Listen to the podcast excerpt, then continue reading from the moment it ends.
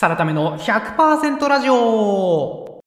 この番組ではブラック企業からバイト先バイトホワイト企業に転職を成功させてぬくぬく YouTuber してる私サラタメがサラリーマンの皆さんのために100%なっちゃう情報をお届けいたしますということで今回は前回に引き続きニュースピックスさんが取材された山崎はじめさんの記事ですね。山崎はじめさんが癌を患ったという記事。こちらを題材に圧倒的賢者めちゃくちゃ賢い人でも致命的判断ミスに陥ってしまうそのメカニズムというお話をさせていただきたいと思います。そうなんですよ。前回はですね、さすが山崎先生というお話をさせていただいたんですけども、そんな山崎さんですね、その冷静な一流の投資家の目線を持っている山崎さんでも、こんな致命的判断ミスをしてしまうんだという、そんなお話をさせていただきたいというふうに思います。でですね、ざっくり振り返りでどんな記事なんだと、ニュースピックさんの記事がどんな記事なのかというとですね、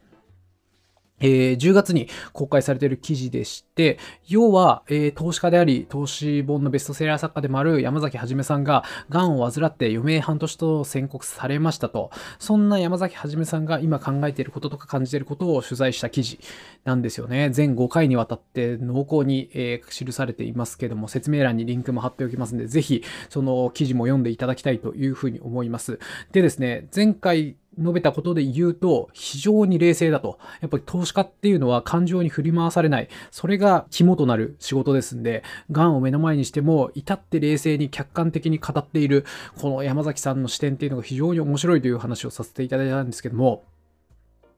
その一方で、すごい致命的な判断ミスをされているんですよね。ただ、それって山崎さんがじゃあダメじゃんという話をしたいんではなくて、その致命的判断ミスがあったっていうことを、ここでこう振り返れるっていうのが素晴らしいなと思うんですよね。こんなこと絶対普通だったら、何でしょう？命に関わるところでそんな判断ミスをしてしまったっていうことを言いたくないと思うんですけども、全く感情的じゃなく、うわ、しまったとか、そういう感情抜きにですね、ここをこういう風に思ってこう判断したんだけど、ここでこういう視点が足りなかったみたいな感じで、そこも冷静に客観的に分析されていて、どんなメンタルしてんだろうっていうふうに思いましたね。素晴らしい方だと、改めてこの致命的な判断ミスを公にするからこそ、山崎さんってすごい方だなというふうに思いました。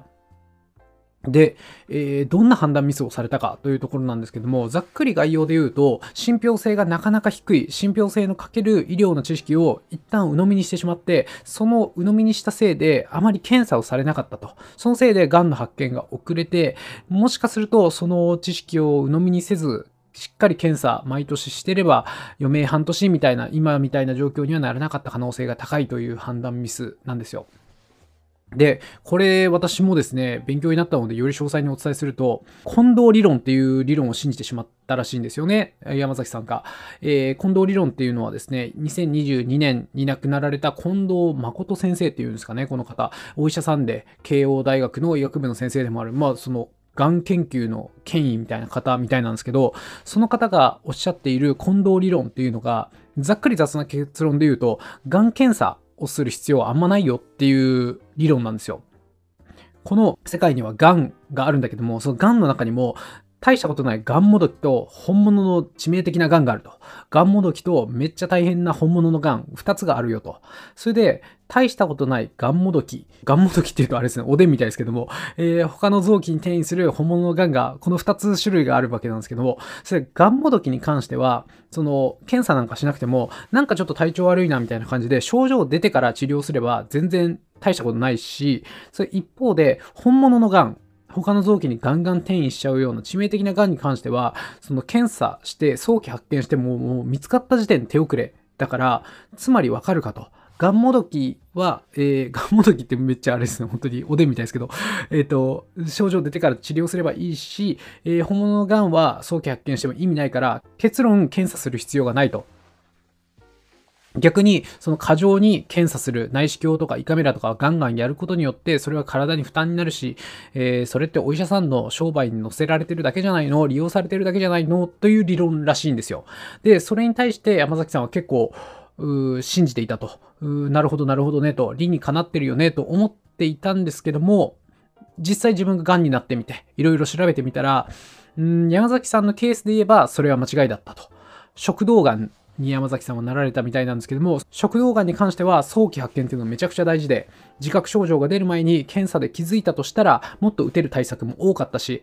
完全に抑えることもできたんじゃないかというところで、山崎さんらしい表現ですけども、その方がコスパが良かったと。完全に症状が出てからいろいろ後手後手で、え対策を打つよりも検査して、え事前に抑え込む方がコスパとして経済的に考えてお得な判断だったと。その判断ができなかったというふうに振り返ってらっしゃいます。その一方で山崎さんはやっぱり冷静なのが、私こんなん分かったら自分信じてたとしても、なんちゅう理論展開してくれとんねんと、ふざけんなこのじじいって思っちゃうんですけど、山崎さんのこの記事からするとその感じは全くないですよね。うん。今でも近藤先生が間違ってるとは言えないと。癌の種類とか、その人の生活スタイルによっては、近藤先生の言う通りかなって思う点もあると。ただその山崎さんみたいに、かなり激しくお酒を飲みますし、しかも食道がんみたいなスタイルのがんに関して言うと、やっぱり検査必要だったかなと。まあ、で、トータルで言うと、うん、検査は必要だと。近藤理論が間違ってる間違ってないの話ではなく、やっぱり検査を毎年するっていうことは正義であるというふうに気づいた。そうおっしゃっているわけですね。で、なぜ判断ミスが起きたかというお話もさせていただきたいんですけど、ここが大事ですよね。だって山崎さんの判断力なんてもう人並み外れてるわけなんですよ。一流の投資家であり、ずっと発信をされてきた方ですから、うん、とんでもない客観視。もうこの記事読んでいただいたらわかりますけど、とんでもない客観視と冷静な判断力を持っている方なんだなってわかるはずなんですよ。その山崎さんがなぜこの重要な局面、命に関わる局面で判断ミスをしてしまったかという、理由なんですが、結論はこの2つですね。フィルターがかかってしまった。人間を信じてしまった。この2つなんですよね。まず1つ目、フィルターがかかってしまったというところで言うと、山崎さんは内視鏡が嫌だったんですよね。検査が嫌だったんですよ。これを後から自分で振り返れるのすごいなと思うんですけど、その近藤理論を見る前から自分自身内視鏡とか胃カメラをやりたくないなという気持ちがあって、そこに近藤理論を見てしまって、あ、検査ってそんな必要ないんだ。お医者さんの商売に乗っかってるだけなんだっていうふうに思ってしまったと。もともと自分が内視鏡をしたくないっていう気持ちに情報が乗っかってしまってるんですよね。その検査したくない気持ちがあるんで、そういう情報ばっかを集めてしまっている、フィルターがかかってしまった状態になっていた。だから、えー、情報を鵜呑みにしてしまったと。しかも、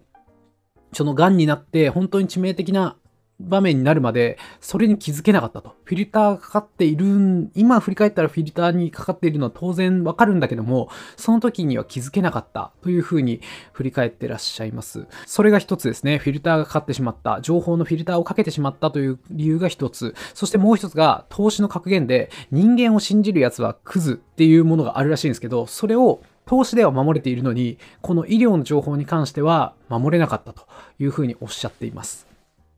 これどういうことかっていうと、この投資において一番最悪なのは人を信じることだと。あの人が言ってたからとか。えー、例えばよくいるので言うと、バフェットがあの銘柄買ったからみたいな。バフェットがこう言ったからこの銘柄買いましたみたいなやつは、もうクソなんだと。クズなんだと。そんなの投資する資格がないって分かってるのに、医療の知識に関してはそれをやっちゃったと。その近藤先生っていうそのがん研究の権威みたいな方がおっしゃってるなら、あの方がおっしゃってるなら間違ってるわけないだろうという形で、まさにこの投資の鉄則として自分が絶対やらないと思ってることを、この医療の知識においてはやってしまったということを反省されていますね。で、いざ自分が癌になってからは、投資の鉄則を踏まえてですね、改めて考え直して、複数の人間、その人間を信じるっていうのは一人の人間を信じるのはクソであって、複数の人間に、えー、話を聞く。そしてデータも見ると。これ、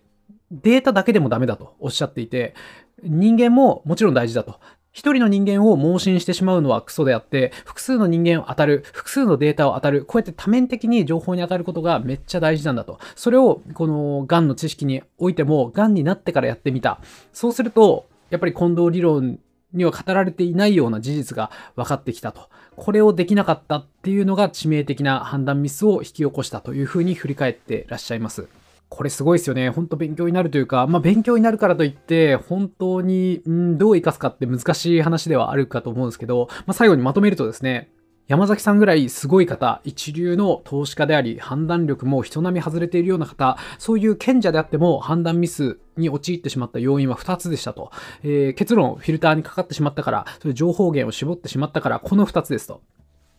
まず1つ目、そのフィルターがかかってしまったからっていうところで言うと、やっぱ多くの方、もう全員ですよね。人類みんなが信じたいものを信じる傾向にあると。まあ、それはそれでハッピーではあるんですけども、やっぱりこの投資であるとか、う命であるとか、自分の人生を左右するような大事な局面では、うん、信じたいものだけ信じてると、致命的な判断ミスに陥ってしまうと。そしてもう一つは情報源を絞ってしまったからというのを、これも大事ですよね。うん。いいんですよ。本当に趣味程度の判断だったらいいんですけども、この命とかお金とか人生に関わるような判断は情報源を絞らないと。いろんな人の話、そしてデータ、それでデータだけでもダメ、一人の人だけでもダメ、いろんな人、いろんなデータに当たることによって多面的に判断する、多面的な情報に触れることによって判断するっていうこの二つめちゃくちゃ大事だなというふうに思いました。それらをまとめてですね、もし何かアクションプランを提示するとすれば、そうですね。うん。やっぱり生理的に受け付けない人って皆さんいらっしゃると思うんですけど、そういう人の意見も耳に挟むということかなと私は思いました。うん。やっぱりフィルターがかかっちゃうっていうのが一番恐ろしいことではあるんで、私もこれ心がけてることがあって、Twitter とか、もう基本的には好きな人をフォローするんですけど、この人言ってることってなんか耳が痛いというか、自分の信念とちょっと違うよなっていう方もちょこちょこフォローするようにしていて、それと同じことなんですが、生理的にこの人なんかあんまり嫌なんだよな、なんかモヤモヤするんだよなっていう方の意見をこう聞くと、耳に挟むっていうことが大事かなと思います。かといって、これ大事なことで言うと、耳に挟む程度でよくって、そのなんとなく生理的に受け付けないなっていう人の言う通りに何でもかんでもする必要はないと思うんですよ。あくまで判断材料の一つにするっていうことを心がけていただくだけでも、このフィルターががっつりかかってしまうっていうことを防げるんじゃないかなというふうに思いました。なかなか苦しいアクションプランですけども、生理的に受け付けない人の意見を耳に挟む、ぜひそんなことをやってみていただきたいと思います。では、いってらっしゃい。サラタメの100%ラジオ最後までお聴きいただきありがとうございます。感想やご質問など何かコメントあればぜひツイッターにてお願いします。ハッシュタグサラ100、カタカナでサラ、数字で100とハッシュタグつけてツイートいただければ必ずいいねしてなるべく返信するようにいたします。今後も平日の朝、週4、5回の配信をゆるりと続けていきますんで、ぜひ通勤や朝散歩のお供として末永くお聴きいただければと思います。ではまたお会いしましょう See you next time!